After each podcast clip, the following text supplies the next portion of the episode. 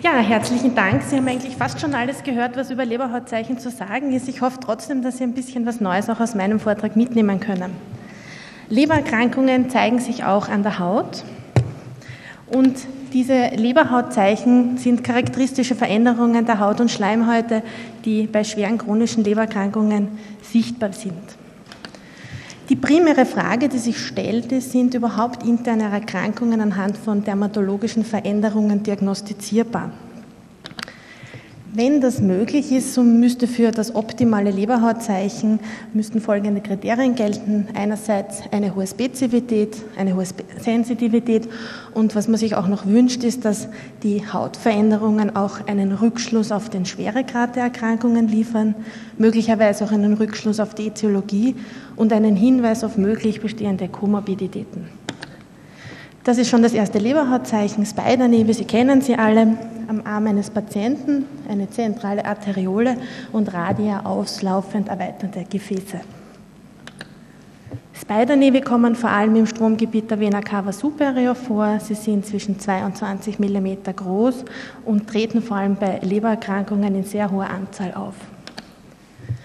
Spider-Nevi sind allerdings nicht spezifisch für Lebererkrankungen. Sie können auch in der Normalbevölkerung vorkommen, in der Schwangerschaft, manchmal bei Einnahme von Ovulationshemmern und auch bei Schilddrüsenüberfunktionen.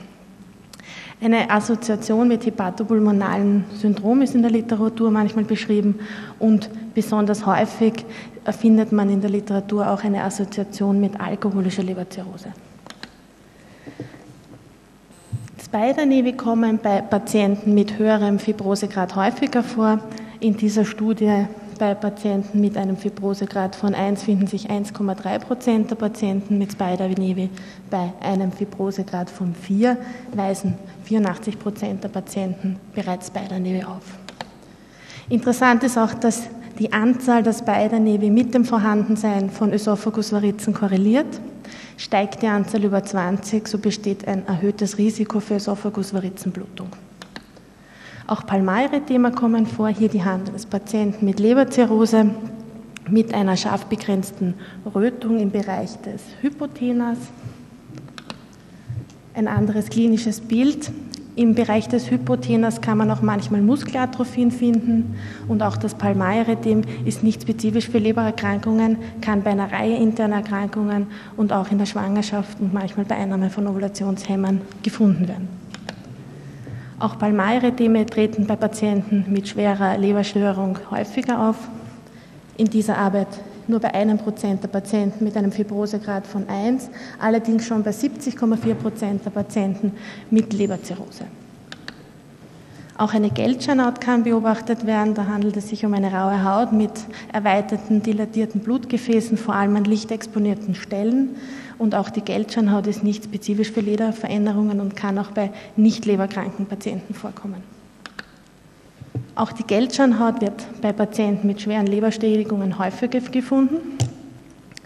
Bei Patienten mit Fibrosegrad 1 in dieser Studie bei 1,3 Prozent der Fälle, bei Patienten mit Leberzirrhose in 33,3 Prozent der Fälle. Die letzte vaskuläre Hautveränderung, die bei Patienten mit Leberzirrhose auftreten kann, ist das Caput medusa. Hierbei handelt es sich um dilatierte periumbilikale Venen, das ist ein sehr eindrucksvolles klinisches Bild. Man sieht hier um den Nabel diese erweiterten Gefäße. Das Caput medusa ist Ausdruck einer portalen Hypertension, ist besonders häufig auch bei alkoholischer Leberzirrhose, allerdings auch nicht spezifisch für Leberzirrhose. Man kann sowas auch bei einer Vortaterthrombose beobachten. Sehr eindrucksvoll auch Gelbsucht, Patienten mit Ikterus, Gelbfärbung der Haut und hier auch eindrucksvoll der Skleren. Beim Ikterus kommt es zu einer Gelbfärbung der Haut und auch der Schleimhaut und das, wenn der Bilirubinspiegel auf über 2,5 Milligramm pro Deziliter ansteigt. Bilirubin hat eine hohe Affinität zu Elastin, das erklärt auch den, die Tatsache, dass Skleren sehr stark und auch sehr früh betroffen sind. Eine wichtige Differentialdiagnose der Gelbsucht ist die Hyperkarotinämie, die die durch Einnahme von äh, karotinhaltigen Nahrungsmitteln zustande kommt, wie zum Beispiel von Karotten. Und hier Sehr wichtig ist, dass vor allem Handflächen und Fußsohlen betroffen sind, weil das Karotin in der Hornschicht eingelagert wird und bei stark ausgeprägter Hornschicht man die Gelbfärbung sehr deutlich sieht. Skleran sind auch typischerweise eben nicht betroffen. Ähnlich äh, klinisches Bild gibt es bei der Lykopenämie, bei Einnahme von lykopenhältigen Nahrungsmitteln. Klassisches Beispiel hier wären Tomaten.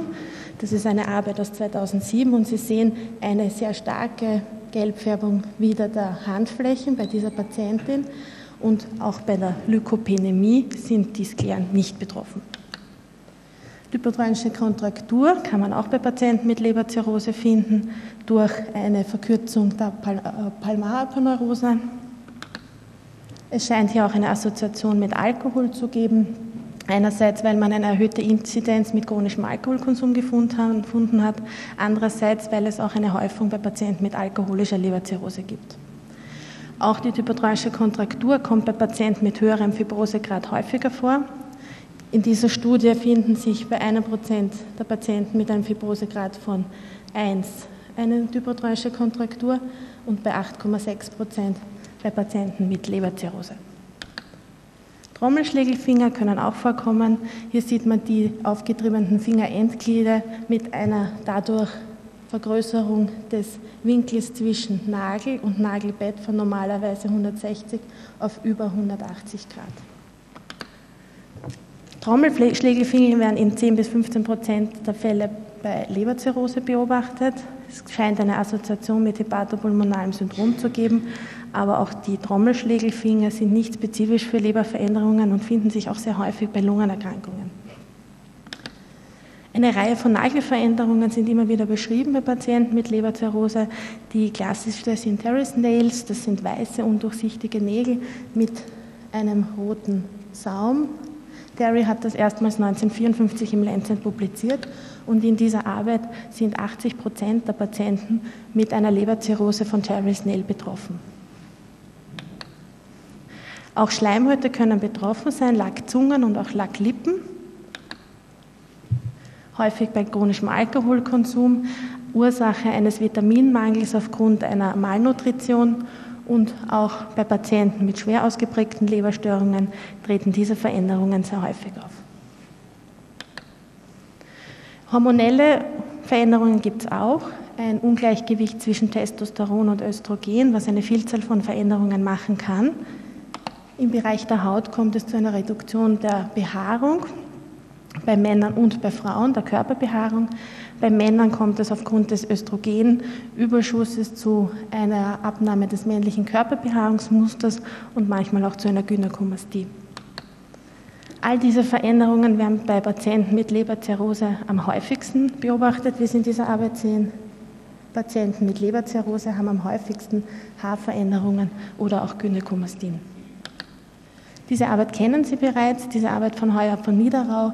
Diese Arbeitsgruppe hat sich mit Hautveränderungen bei Patienten mit Lebererkrankungen beschäftigt. 744 Patienten wurden in diese Studie inkludiert, alle erhielten eine Leberbiopsie und vor dieser Leberbiopsie wurde ein kompletter Hautstatus gemacht. Das sind die einzelnen Fibrosegrade der Leberschädigung. Und auch diese Tabelle haben Sie schon gesehen.